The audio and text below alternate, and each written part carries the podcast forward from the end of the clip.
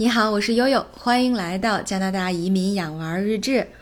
呃，前两天啊，有一位粉丝在我节目底下留言说：“悠悠，你一定要保持你这个呃节目更新的频率哈，我们就怕你出去浪。”呃，但是对于在啊加拿大，特别是安大略、多伦多附近的居民而言哈，浪真的是最近一段时间以来呃生活中的核心和主题。呃，悠悠全家也没少出去浪。啊，为什么呢？因为就像大家对啊这边的一个普遍认知一样，确实一年有半年的时间是冬天，所以从呃六七月份到这个十月份啊这样一段夏秋春夏秋比较集中的日子啊，特别是七八月份这个难得的夏天，呃，对于呃这边的家庭小朋友而言，真的是非常非常的宝贵，所以大家都会利用这两三个月为数不多的两三个月的时间呢。啊，去湖边玩，去玩水，去钓鱼，去露营，去呃林间走小路哈，去 hiking trail，所以这样的呃家庭活动或者说是运动啊，可以说在这几个月之间是大家的一个主题啊。又有很多的就当地的朋友和以前的邻居在发朋友圈的时候，都会用这样的就是这样的一句话来开头啊，就是呃这个抓住夏天的尾巴。但是可能大家最近觉得这个尾巴怎么那个越揪越长，越揪越长啊？为什么这么说呢？就是呃，很多媒体都用了一个呃比较夸张的说法哈，说是呃今年的八月呢是加拿大有史以来最热的一个八月。呃，悠悠观察了一下啊，这期节目一直没录，为什么呢？我就观察了一下，我想看看呃这个多伦多呃。这个呃，当地的呃环境与气候变化的呃，他们叫这个环境与气候变化局啊，它这个是发布这天气预报的一个官方机构哈。我想看看他发的这个 heat warning，就是呃高温预警，它会发多长时间？于是我就等啊等啊等啊，从今呃从这上一周六到今天，一共是一周的时间了啊，高温预警还没有结束啊，今天已经是高温预警的第八天了。呃，我看了看数据，跟大家分享一下，确实比较有意思。呃，在八月二十号，也就是说我们呃到达多伦多整整一个月的第一天哈，我觉得哎七月份还挺凉快哈，甚至有的时候我觉得晚上挺冷的啊。一般到了晚上七八点，我都会把家里的空调关掉，就说开开窗户啊，白天呢才会开那么几个小时的空调。呃，所以我都我在这个。那个跟跟我北京的朋友哈，爸爸妈妈吹，我说看多伦多多凉快，夏天多舒服的时候，就突然在一个月以后就发现自己啪啪打脸了，啊，这个二十号就是上周六发布这个高温预警的第一天，气温达到了三十点六度，啊，大家觉得哦三十度这算什么呀哈？北京上海很多地方可能都能达到，比如三十七八度、四十度，在实但是实际上这种气温呢，在多伦多来说还是比较罕见的哈。大家想想我们的纬度。呃，然后呢，在呃上周日达到达到了二十九点九度啊，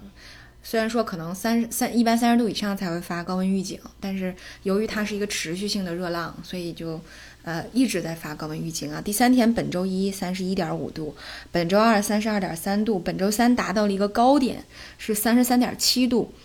呃，三十三点七度这一天呢，我正好出去跟朋友谈事儿，哎，我就感受了一下，确实这个一开屋子的门，感觉外面就是那种，呃，像我们就虽然说达不到南方夏天的那种闷热，但是已经能达到北京有的时候你一出门觉得湿度很高，然后挺窒息的那个桑拿天儿的感觉了。啊，当天呢也确实啊，这个呃，在多伦多的这个气温观测上来说呢，它打破了。呃，一九四九年，呃，二零二零年两个气温的高点就是三十一点七度，啊，当天是达到了三十三点七度，再加上这个比较高的湿度，那天的体感温度能有四十四度左右，啊，所以很难得啊，有有在这样一天，这个就因为因为现在每天都在家里避暑啊，要么就是去湖边玩，要么就在家里避暑啊，居然选择这样一天去办事儿，也是醉了。呃，礼拜四就是昨天呢，三十一点九度。今天，呃呃呃，今天呢会大概在三十二点七度左右，也就是说，差不多有五天的时间，创造了二零一三年到二零二一年这九年以来的最高气温啊！所以大家可以看一下，为什么很多媒体都讲说，真的是近年来最热的一个夏天了。呃，所以确实，呃，在这个这个湿度的加持下，你会觉得，呃，怎么多伦多也会有这样的夏天哈？虽然说我们来的时间比较短，啊，但是二零一九年和去年二零二零年，呃，似乎没有这么的闷热，呃，再加上呢，呃，大家觉得说，哦，那那湿润挺好的，那是不是雨水很多？其实并不是这样，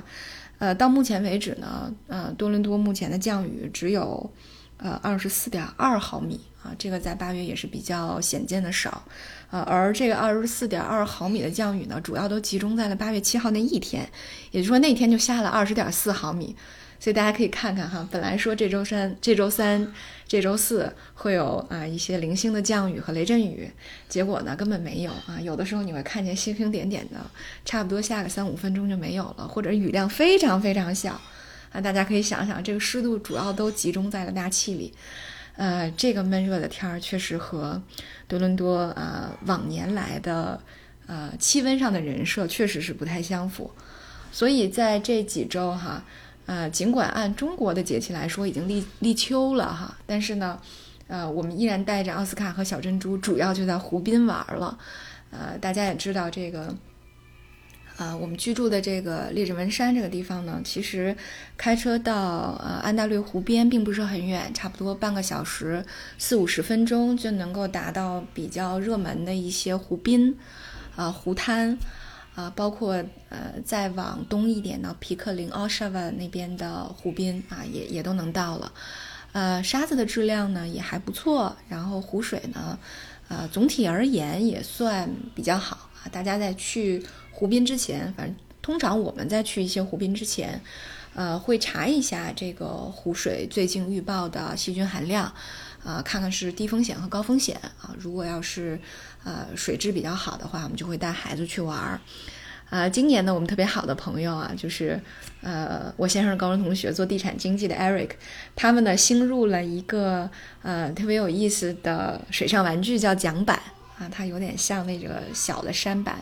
是呃，我我就是他买的是那种充气的，呃，桨板啊，你可以人可以蹲坐在蹲在或者是站在这个桨板上啊，用这个桨来划水，非常有意思。用他们的形容，